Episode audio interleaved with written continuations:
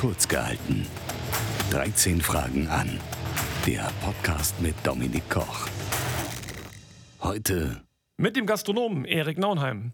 Hallo und willkommen zu meinem kleinen Interview-Podcast. Hier geht es um viele Themen, vor allem aber darum, meine Gäste kennenzulernen. Und das mal auf eine etwas andere Art. Jeder Gast bekommt von mir 13 Fragen gestellt und zur Beantwortung stehen jeweils drei Minuten Zeit zur Verfügung. Sind die drei Minuten um, schalten wir sein Mikro aus. Wir folgen also dem Motto des Pfarrers meines Heimatdorfes, der immer sagte, du kannst über alles reden, aber nicht über drei Minuten. Also, auf geht's mit der ersten Episode und meinem Gast Erik Naunheim. Vorab, lieber Erik, Danke, dass du nicht nur mein erster Gast bist, sondern auch mit dem wunderschönen Casino am Kornmarkt die Location für meine Aufnahmen stellst. Erik, gib uns doch mal vorab kurz ein paar Informationen zu dir im klassischen Sinn. Wie alt, woher und was machst du beruflich? Okay, da habe ich natürlich schon die erste Fangfrage. Also ich bin zum äh, wiederholten Male äh, 32 geworden und äh, an sich bin ich Eintrier, Gesicht in Trier, glaube ich auch, der angefangen hat bei der Eintracht Fußball zu spielen, bei den Löwen Eishockey gespielt hat, ähm, kleinen Volkstheater aufgetreten bin, mich glaube ich, sehr um die Belange der Trierer Innenstadt zu kümmern. Momentan natürlich ganz aktuell um die Belange der Trierer Gastronomen. Ansonsten habe ich zwei Kinder, wohne in dieser wunderschönen alten Stadt, die nicht nur mich aufgenommen hat, sondern, was heißt aufgenommen, habe ich bin hier geboren, Eich sind Morenzer. So. Und ich bin und bleibe ein Trierer, weil das ist einfach das schönste Städtchen, was ich so kenne. Ja, wer bin ich noch? Ein Gastronom, einer, der ein bisschen eine Eisbahn betreibt, wenn man mich denn lässt, der auch Gastronomie betreibt, wenn man mich lässt. Ja, und versuche viel für die Weinregion Trier zu tun, für die Sekthauptstadt Europas, das ist Trier ja auch. Denn wir haben nicht nur die Römer, nein, wir haben den sensationell besten Wein mit der Rieslingrebe. Ja, also ich denke, wir werden da schon einiges haben, über das wir heute noch sprechen können. Danke schon mal. Sag uns doch mal, wie bist du denn überhaupt in die Gastronomie gekommen? Ah, das ist eine ganz, ganz lange Geschichte. Ich glaube, ich war 15 Jahre, war schon Stammgast damals im Fiasco. Das war in der Dietrichstraße. Und zum Fiasco gehörten um die Ecke am Hauptmarkt auch noch der Schwarze Ochsen, der Goldene Stern. Oben drüber war der Pub 2000. Und irgendwann hieß es dann, oh, uns sind im Schwarzen Ochsen, Goldener Stern, sind uns ein paar Leute ausgefallen. Und da habe ich gesagt, kein Problem, das mache ich. Denn so ist eigentlich mein ganzes Leben und meine, mein ganzer beruflicher Werdegang immer geworden, dem ich einfach gesagt habe, ach, ihr habt da ein Problem oder ich helfe, ich mache mit, ich will was tun. Und so kam ich dann in 15 Schwarzen Ochsen und dann haben wir uns die, ich sag mal, Terrassenschlampen genannt. Wir hatten nur ein großes Tablett, wo ganz, ganz viel drauf kam und unsere Standardsprüche auf der Terrasse, wo wir uns intern immer drüber kaputt gelacht haben. Auf der Terrasse gibt es nur Kännchen-Kaffee. Nur große Bier. Ja. Auf der Terrasse keine Tasse. Genau so ist es, ne? Und äh, wenn dann ein findiger, meist Tourist war es ja damals, kam und sagt, ja, dann hätte ich gerne einen Cappuccino. Da sagst du, da bringe ich Ihnen gerne ein Kännchen Kaffee und noch etwas Sahne dazu. Also, so kam ich hin, war dann da einige Jahre tätig und verschiedene Kollegen von mir sind, als das Blaue Blut aufgemacht hatte, dahin zum Kellnern es hat, glaube ich, zwei Monate gedauert. Da haben sie gesagt, Erik, das ist so ein geiler Laden, da musst du hin. Ja, dann bin ich ins Blaue Blut. Ein Jahr später war ich der Betriebsleiter für die nächsten elf Jahre. Habe dann äh, gegen Ende des Blauen Bluts, also meiner Blauen Blutzeit, äh, die Trierer Löwen Brauerei, den Brauerei Ausschank übernommen an, an der Bergstraße mit ich glaube, wir hatten tausend Plätze auf der Terrasse, dieses altehrwürdige Denkmal, von dem heute noch jeder spricht, von dem Cevapcici, von den Bierkrügen und Fietspotzen. Ja, es war eine tolle Zeit und dann hat es sich so ergeben, dass ich ein paar Jahre für Pizza Hut in leitender Funktion war und dann kam die große Chance, die größte meines Lebens, glaube ich, das war das Louisiana und das habe ich jetzt seit über 19 Jahren, bin zufrieden.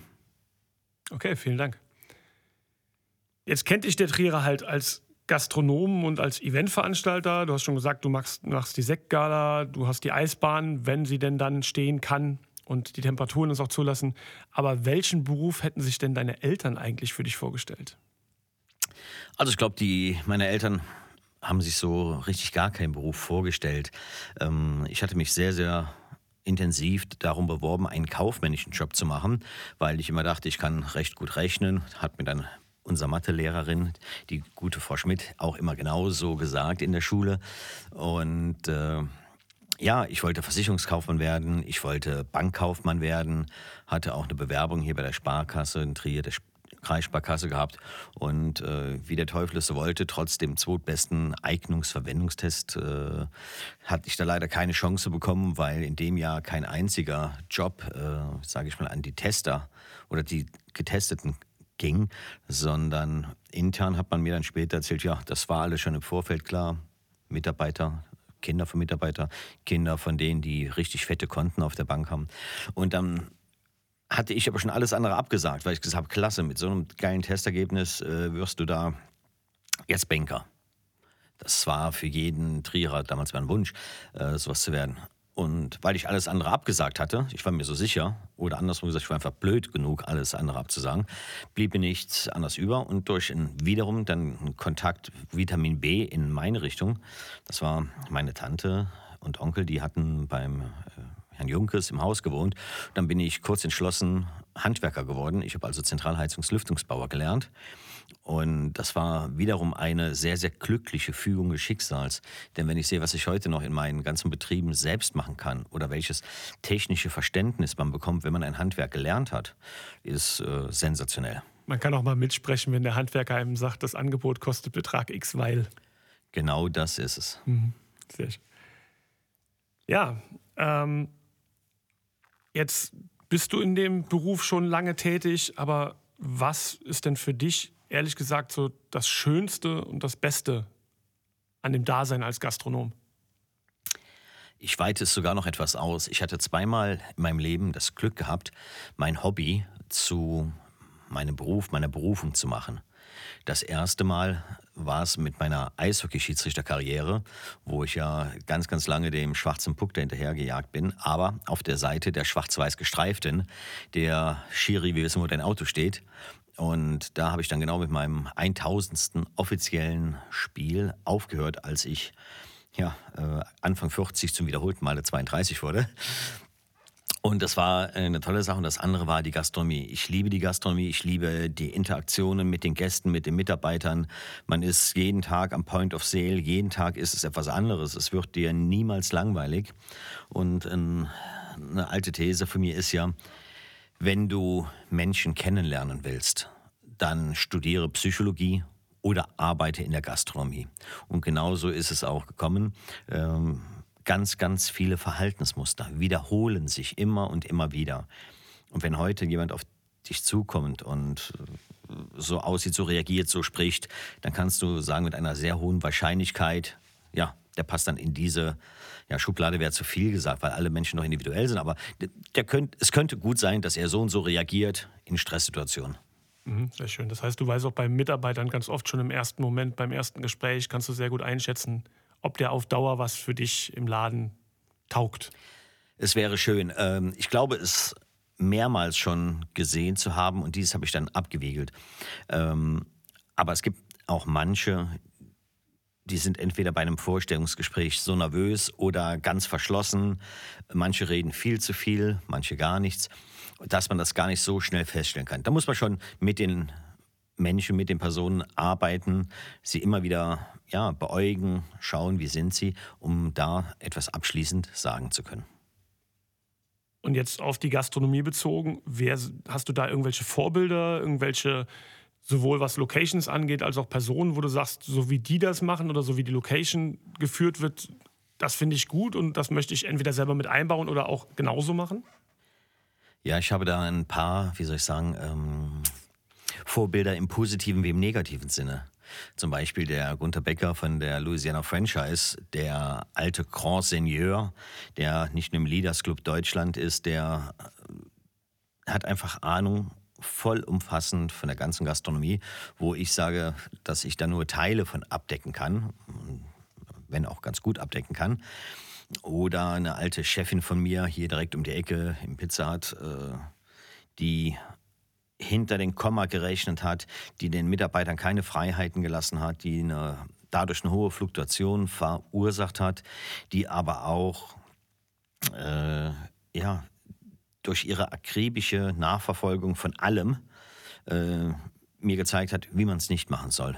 Denn wenn man den, die Handschellen zu eng anlegt, dann können die Mitarbeiter sich nicht, sich nicht mehr bewegen. Und wer sich nicht bewegen kann, der kann nicht laufen, der ist nicht frei.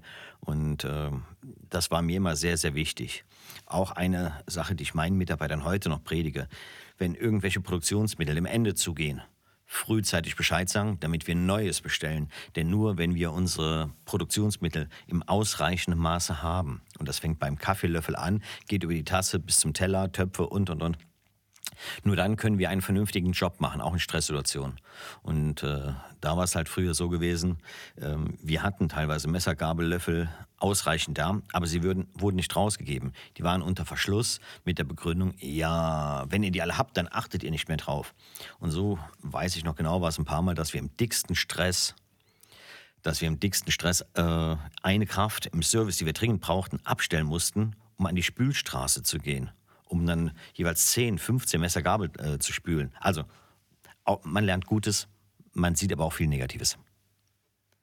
Mal so weg von der Gastronomie. Gibt es so in den letzten Jahren, also gerne auch gastronomisch, aber auch allgemein, Dinge und Begeisterung bei allen anderen Leuten, so wirkliche Hypes, die du einfach nicht nachvollziehen kannst und nicht verstehst, warum Leute bei gewissen Dingen einfach mitmachen?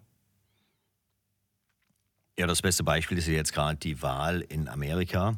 Das war ja oder ist für mich sensationell gewesen, wie äh, die Hälfte der Bevölkerung einem Lügner, einem Deppen, einem Clown hinterherlaufen kann. Da sage ich mir, es passt nicht. Es kann nicht passen. Naja, aber jeder Präsident bekommt das Land, das er verdient hat. Und insofern sind sie selber schuld. Ansonsten ein Hype ich spreche jetzt mal von einem positiven Hype.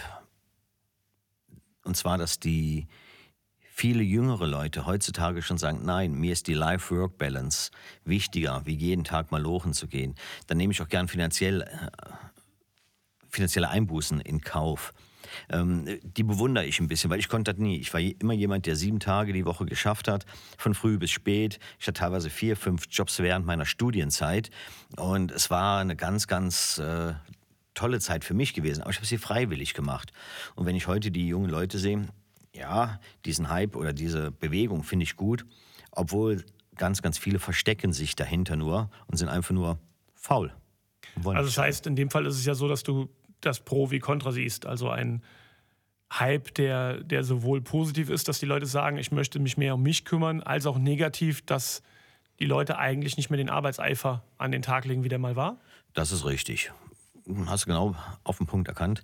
Und was mir noch nicht gefällt, das ist zum Beispiel, ähm, wenn ich heute Nachrichtensprecher sehe und ich sage, und die Mitarbeiter und Mitarbeiterinnen des Betriebes, ah, dieses ganze links weichgespülte, das geht mir so dermaßen auf den Senkel. Äh, wenn ich das sage Mitarbeiter, dann weiß doch jeder, dass ich alle meine. Und dieses ja, äh, das Gutmenschentum, dass alles hundertprozentig richtig sein muss.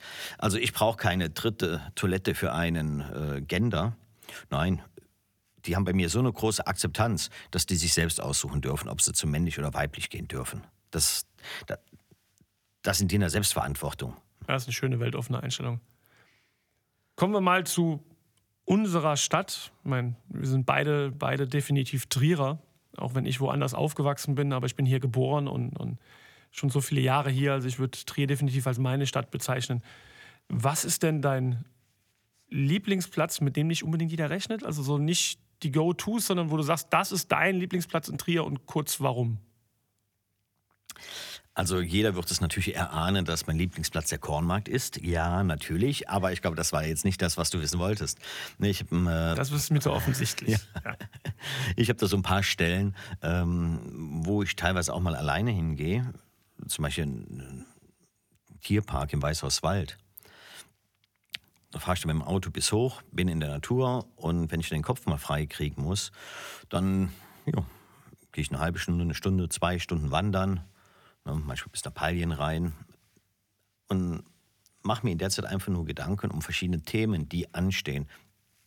Weil hier am äh, Kornmarkt und in meinen Betrieben läuft die Zeit natürlich viel, viel schneller. Man ist nicht alleine, man hat ständig Rückfragen für irgendwas, man trifft natürlich auch draußen sehr viele teilweise richtig liebe, nette Leute, tolle Leute, wie wir sie in Trier ganz, ganz viele haben, mit denen man ins Gespräch kommt, was ich ganz, ganz wichtig finde, auch für mich persönlich. Aber manchmal muss es halt die Ruhe sein und dann, ja, dann weg vom Platz, raus ins Grüne. Ja, ich mag die Ecke da oben auch und ich glaube, dass viele Trierer eigentlich gar nicht bewusst wahrnehmen, wie viel tolles Land wir hier drumherum haben. Ähm, dieses Leben, wo andere Urlaub machen, könnten wir uns eigentlich viel mehr auf die Fahne schreiben. Ja. Das ist so. Und wenn ich sehe, dass wir, äh, egal wo wir von dem Alleenring sind, in zwei Minuten mit dem Auto im Grünen sind. Das fängt ja schon an, wenn ich Heiligkreuz hoch Richtung Mariahof fahre. Dann bin ich in einer Allee und dann äh, weiter oberhalb, so ab Wolfsberg spätestens, links schon vorher, alles nur grün. Und wenn ich auch immer von meinen vielen, vielen Reisen komme oder äh, von meinen anderen Betrieben, ich habe ja noch mit Salui, Kaiserslautern und Speyer andere Donnermia-Betriebe, dann äh, komme ich die Autobahn teilweise runter und sehe auf das Moseltal. Und da geht mir jedes Mal das Herz auf. Also es ist sensationell schön. Ja, klasse. Anderes Thema. Wenn du irgendeine TV-Sendung moderieren dürftest, egal ob jetzt eine, die es früher mal gab, eine, die es aktuell gibt, und die so ein bisschen zu deiner Sendung machen dürftest, welche?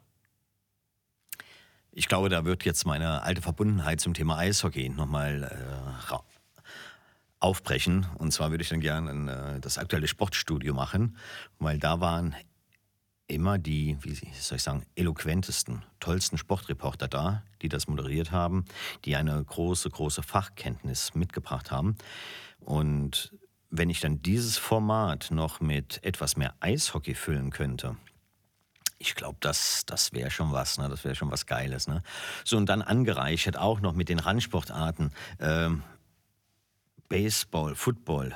Ja, Baseball zum Beispiel, da habe ich mit sechs anderen Jungs damals hier die Cardinals gegründet. Und als ich dann raus war, konnten sie endlich durchstarten und deutscher Meister und Pokalsieger werden. Das war schon eine geile Zeit. Ähm, ja, American Trend, Trendsportarten oder überhaupt die American Sports, das, das war für mich immer was Geiles mit anzuschauen. Ne? Ja. Kommen wir mal zu was ganz Klassischem. Die berühmten drei Dinge, die du auf eine einsame Insel mitnehmen dürftest. Welche wären das? Tja, erstmal natürlich die äh, Zauberlampe von Aladdin. Denn ich weiß jetzt nicht genau, wie du dir die Insel vorstellst. Also ich hätte gern schon gutes Essen, gutes Trinken dabei, ja auf jeden Fall. Ein äh, treuliebend Weibchen und ja, auch mindestens an zwei Tagen in der Woche meine Kinder. Manchmal sogar mehr. Ähm, nicht dauerhaft, nein. Also das heißt, die Insel wäre gar nicht so einsam bei dir. Genau so ist es. Ja, Nein, ich, ich, brauche die Kommunikation, ich brauche das Miteinander. Ähm, ich glaube, ich würde wie eine Primel eingehen, wenn ich ganz allein irgendwo wäre. Du hast gerade vorhin gesagt, du würdest gern das Sportstudio machen, also schon so ein bisschen die Verbundenheit zum Sport behalten. Wenn du jetzt irgendwas zu einer olympischen Disziplin machen könntest, irgendeine Tätigkeit, welche wäre das, wenn du selber darin Gold gewinnen möchtest? Oder zumindest eine gute Platzierung. Sagen wir mal eine gute Platzierung. Ja. Also ich glaube, die gibt es noch und dann, ich bleibe halt einfach beim Eishockey. Das hat mich so begeistert früher, diese Schnelligkeit des Sports, diese Härte, aber auch diese Fairness, die sowohl auf dem Eis wie auch in den Zuschauerrängen geherrscht hat. Hm. Aber jetzt ist Eishockey ja olympisch. Gehen wir mal, gehen genau. wir davon weg. Ja.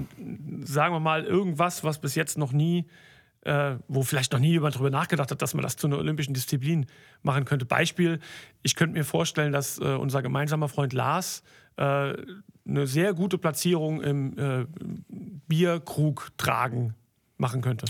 Ja, der Lars ist natürlich eine Granate, wie er das in äh, auf den Vasen immer macht. Dazu fällt mir natürlich ein, dass äh, mein alter Kompagnon hier vom Donnermier und ich, wir sind ja die inoffiziellen Bierpong-Weltmeister von äh, Trier Mitte. Und insofern, das hat immer sehr viel Spaß gemacht, wenn wir auf unseren Betriebsfeiern, wo ich jetzt normalerweise zweimal im Jahr meine Mitarbeiter zu einlade, wenn wir dann die Tische umstellen, aufstellen, ein paar Becher drauf, Bier rein und dann schmeißt man mit dem Tischtennisball rein. Ja, okay, Bierpong, da würde ich gerne mal Weltmeister sein. Ich glaube, da muss ich auch sagen, da kann ich mir vorstellen, dass du da sehr gute Platzierungen erreichst. Ja, wir beide sind auch musikalisch ähm, sehr viel unterwegs. Du hast hier im Casino am Kornmarkt sehr, sehr viele Veranstaltungen. Du stellst deine Bühne auch ganz oft äh, Leuten zur Verfügung, um sich neu zu präsentieren, um Formate zu zeigen, die vielleicht anderswo entweder nicht angenommen werden oder auch einfach nicht das, die richtige Größe haben. Also es gibt ja viele Formate, die nicht groß genug sind, um ganze Hallen zu füllen. Deswegen ist das toll, dass du das mir im Casino immer machst. Ich weiß, dass du musikalisch sehr bewandert wirst. Deswegen würde ich gerne wissen, bei welchen Songs wirst du selber so ein bisschen nostalgisch und kriegst so deinen dein Blick zurück in deine eigene Vergangenheit? Ja, hm. vorab muss ich erstmal sagen, ich bin selbst äh, gar nicht so der große Künstler der Musiker, der Virtuose, der Gitarrist. Ich wäre es damals so gerne gewesen. Ich hatte halt von aber man kann ja Musikliebhaber sein, ohne selber zu das, spielen. Das ich drücke ja auch nur Knöpfe ja, nur, ja. Aber in einer besonderen Art und Weise. Nein, bei mir ist es so, ich habe halt leider vom Elternhaus äh, keine musikalische Frühförderung mitbekommen. Ich glaube, ich könnte mal fünf Töne auf der Flöte spielen. Und als wir dann so 13, 14 waren und mit den Jugendgruppen in die Sommerfreizeiten gefahren sind, da war dann ein Betreuer, ich weiß noch nicht mehr, wer es war, aber er hatte eine Klampfe dabei, eine einfache Akustikgitarre. Und wir haben dann abends ums Lagerfeuer herumgesessen und er hatte einen dicken Wälzer gehabt in rosa, weiß ich noch genau, etwa so sieben, acht Zentimeter dick mindestens. Und das war von dem Verlag 2001 das Songbuch von Cat Stevens. Und dann haben wir Morning Has Broken, Father and Son, aber vor allen Dingen auch My Lady da Banville gesungen. Und ich war so geflecht von dem, wie wir das in der Gruppe vorgetragen haben. Das muss, war wahrscheinlich musikalisch gar nicht so hochstehend. Aber wir haben es mit Inbrunst gesungen und mit der Gitarre war das was ganz, ganz Sensationelles. Ich also nach Hause, habe mir dann dieses Buch äh, hier im Buchhandel bestellt, habe es heute noch zu Hause, ist ein ganz, ganz wichtiges Buch für mich geblieben und das ist so, wo ich mich dran erinnere. Dann kam die erste Schallplatte, Mona Bone Jaken von Cat Stevens. Und da war ich dann erstmal wieder ein bisschen oh, upset, würde ich mal sagen. Nee, äh, das hört sich jetzt ja so, hm, so simpel an. Wenn nur ein Mensch da singt, der Cat Stevens, und mit Gitarre aber schon sensationell spielt. Da dachte ich, das ist nicht das, was wir am Lagerfeuer gemacht haben. Und erst so mit der Zeit, mit einem Jahr, mit zwei, mit drei, kam es dann doch viel, viel enger wieder an mich ran, weil man vergisst dann genau, wie war es am Lagerfeuer und wie ist es auf Schallplatte. Und so, Cat Stevens, Father and Son, ganz interessantes Thema, Sad Lisa, das waren so meine, die ich dann auch mal ausgekramt habe, wenn es mir mal mental gar nicht so gut ging, wenn ich wieder Stress hatte. Das hast du ja gerade vorhin gesagt, ähm, du hast jetzt in dem Fall halt keine musikalische Früherziehung irgendwie von zu Hause oder in der Schule genossen, aber allgemein ist es ja schon so, so geht es mir zumindest, ähm, und ich habe ja auch Lehramt studiert, dass ich finde, dass das komplette Schulsystem heutzutage eigentlich ein bisschen anders aufgebaut werden müsste. Und wenn du jetzt mal so schaust, so gerade du arbeitest mit sehr vielen jungen Leuten zusammen, du hast sehr viele junge Mitarbeiter, wenn du da mal so ein bisschen schaust, was ist eine Sache, die keinem von denen in der Schule beigebracht wird, die aber eigentlich jeder dringend nötig hätte? Ich glaube, in der Schule kriegt man schon soziale Kontakte beigebracht aber nicht so in dem Rahmen, wie ich mir das vorstellen könnte. Ähm, wenn junge Leute, Jugendliche gewisse Sachen machen, dann machen sie meist intuitiv. Und dann weiß man, wenn man dem anderen eine boxt, dann kriegt man auch eine Strafe, ja. Aber es sollte vielleicht viel deutlicher gemacht werden. Was bedeutet A, wenn man B und C macht? Wo sind die Reaktionen zu sehen? Also ein bisschen mehr über die menschliche Psyche. Denn das habe ich in all meinen Jahren gemerkt, dass wenn wir mit den Mitarbeitern und den Gästen ganz normal, logisch, etwas psychologischer umgehen, dann ist es viel einfacher für alle. Ein kleines Beispiel, ähm, wir haben eine Speisekarte speziell für Kinder. Und wenn dann die Kinder kommen, ja, außer jetzt in der Corona-Zeit. Dann haben die immer diese kleine Kinderspeisekarte bekommen und die haben ein paar Buntstifte bekommen. Äh, die psychologische Wirkung für die Eltern war, boah, meine Quengel sind einfach mal ruhig. Ich kann mich jetzt mal paar Minuten relaxen. Die sind beschäftigt. Das hat dann dazu geführt, dass die Eltern öfter mit ihren Kindern wiedergekommen sind. Natürlich haben dann die, El äh, die Kinder auch gesagt, oh, wenn ich dahin gehe mit meinen Eltern, dann kriege ich ähm, Malstifte und dann kann ich malen und ich kann das und jenes machen. Und dann haben die auch wiederum das, den Betrieb geliked, sag ich mal, ohne jetzt irgendwo im Internet ein Häkchen zu setzen. Und ich habe von so vielen Eltern gehört, oh, wir kommen so oft und so gerne mit unseren Kindern, genau aus diesen Gründen. Ja, und das könnte man, diese Interaktion, diese Beziehungen, die da entstehen, das sollte man vielleicht in der Schule etwas mehr lernen, etwas mehr beachten. Glaubst du denn, dass das schwieriger ist, als es äh, früher war, den Leuten das beizubringen aufgrund der ganzen Digitalisierung? Es ist äh, deutlich schwieriger geworden. Denn wo haben wir das früher gelernt? Indem wir auf den Bolzplatz gegangen sind. Wir hatten dann zweimal die Woche Training bei der Eintracht gehabt. Ich meine, ich bin in Trier noch da, in, aus dem Moor. Und wir hatten damals noch drei Bolzplätze. Und an den Tagen, wo wir kein Training im Verein hatten, wo wir einen, äh, ja, ich sag mal, Lehrer hatten, einen Fußballlehrer, der uns angeleitet hat, der Rest waren wir auf dem Bolzplatz und haben da, ja, die, genau diese Interaktion gemacht. Aber auch nicht bewusst, sie kamen einfach. Bevor wir jetzt gleich zur letzten Frage kommen, vorletzte Frage, da wurde ich auch von mehreren Stellen extra so darauf hingewiesen, ich soll die doch bitte stellen. Man hört, du wärst nicht nur ein großer Weinfreund, sondern auch ein sehr großer Weinkenner und du hättest ein nicht unerhebliches Reservoir in einem kleinen Keller. Kannst du uns mal ein paar Infos dazu geben? Ja, ich habe das Glück gehabt, dass ich halt seit ganz, ganz langer Zeit in der Gastro arbeite. Und äh, Wein ist momentan ein Thema, an das auch die jüngeren Menschen, also schon so ab Mitte 20 spätestens, sich rantrauen. Ich habe mich, ich glaube, erst mit 30, 35 so richtig rangetraut, aber habe die Möglichkeit gehabt, immer viel zu probieren. Ja, und als ich mir dann oben auf Mariahof Häuschen zugelegt habe, da waren dann vier Kellerräume gewesen und ich wusste gar nicht, was ich mit den Kellerräumen machen sollte. Ja, was macht man dann? Dann macht man eins einen kleinen Weinlager rein, in das andere einen kleinen Weinprobierraum, in das dritte hast du noch Sauna reingemacht und ähm, einfach nur um die Räume gut zu nutzen, nicht damit ich Alkohol zu Hause habe, nein. Und dann hatte ich mit dem Kirchenrestaurator, Malermeister, dem Stefan Schwarz, jemand gehabt, dem ich einfach meine Ideen offerieren konnte, wie soll so etwas aussehen. Und der kam dann irgendwann mit dem Schiefer aus Fell, was er in eine, ähm, eine Türleibung mit eingebaut hat.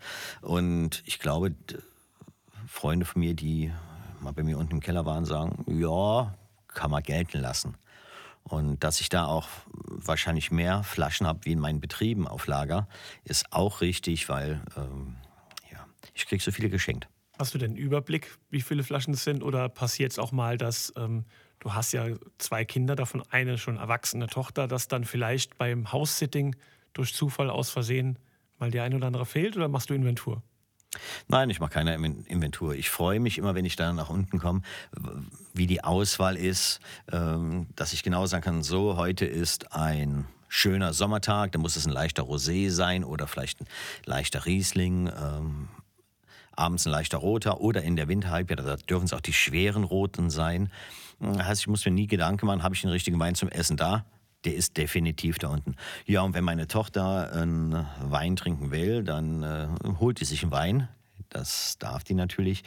Wobei sie, das muss ich auch sagen, immer fragt vorher, Papa, welchen Wein kann ich denn, soll ich denn? Denn sie weiß, dass ich da auch ein paar kleine Raritäten habe. Und äh, dann wäre ich vielleicht nicht so gut gelaunt, wenn sie mir dann, was weiß ich, ein 2005er Bockstein Kabinett Auslese vom Nick Reh aufmacht. Äh, und den zum Kochen benutzt. Genau, genau. Das wäre nicht schön. Und deshalb, ich werde immer gefragt und äh, wenn sie auch eine Fete bei mir zu Hause macht, äh, ihren Geburtstag oder so, dann füllen wir vorher einen anderen Kühlschrank auf mit Weinen, die für sie, ihre Altersgruppe, glaube ich, halt einfach passen. Super. So, wir kommen zur 13. und damit letzten Frage. Vorab schon mal danke. Und die 13. und letzte Frage stelle ich jedem Gast gleich. Wenn du dich selbst für 30 Sekunden anrufen könntest, und zwar zu jedem Zeitpunkt deines Lebens, sei es in der Vergangenheit oder in der Zukunft, wann würdest du anrufen und um was, was würdest du dir gerne sagen wollen? Da habe ich ähm, zwei Varianten. Erstmal finde ich es schön, dass es die 13. Frage ist, denn die 13 war meine, Fußball, äh, war meine Rückennummer, mit der ich jetzt noch bei den Freunden des brasilianischen Fußballs spiele, mit der ich beim Eishockey immer unterwegs war, wenn ich selbst gespielt habe. Und das war eine lange und ganz, ganz tolle Zeit. Teamsport ist sowieso das Beste. Ähm, einerseits würde ich mich gern anrufen, als ich so 16, 17 war, als ich gerade mit Eishockey angefangen hatte, in Berührung kam, durch den Wolfgang Kinzig äh, mit Mr. Eishockey, wie er hier in Trier genannt wird. Äh, und dann hätte ich gesagt, mach das, was du da machst. Noch besser, noch schneller, investiere mehr Zeit da rein. Denn ich bin als Hauptschiedsrichter zweite Bundesliga abgetreten. Und das war schon ein toller Erfolg für mich, für jemand aus der Eishockey-Diaspora. Aber ich weiß, wenn ich die ersten fünf Jahre noch intensiver auf dieses Ziel hingearbeitet hätte, wäre vielleicht noch etwas mehr möglich gewesen. Und eines der größten Erlebnisse war zum Beispiel, wo ich in der alten Düsseldorfer Bremstraße eingelaufen bin, als Hauptschiedsrichter bei der DEG hinter mir die zwei Linesleute und dahinter zwei Mannschaften. Und ich kam auf der Stirnseite raus. Es war komplett dunkel, aber eine Million Wunderkerzen waren an. Und das ist ein Gefühl, das kann dir, äh, das, das, das kann man nicht nachmachen. Das kriegt man auch nicht, wenn man auf den Zuschauerrängen steht. Da muss man ganz vorne als erstes reinlaufen und so besonders so besondere Sachen erleben. Und die bleiben für immer haften. Die zweite Situation, wo ich mich gern anrufen würde und mir in 30 Sekunden erklären müsste, was ich denn machen sollte oder anders machen sollte, ich glaube, die würde nur zwei Sekunden dauern. Die würde einfach nur heißen, Erik, mach alles nochmal so, wie du es gemacht hast. Und das egal zu welchem Zeitpunkt. Ganz egal. Sehr schön. Schöner Abschluss. Ja, Erik, ich sag dir Dankeschön. Also wie gesagt, vor allem nicht nur, dass du mein erster Gast bist hier im Podcast, sondern auch für die Location und dass wir hier die Möglichkeiten haben aufzunehmen. Und ähm, ja, alle da draußen, danke fürs Zuhören. Ich bin gespannt, wie es weitergeht. Freue mich auf meinen nächsten Gast und danke dir, Erik. Ciao. Ich danke dir, Dominik. Bis bald.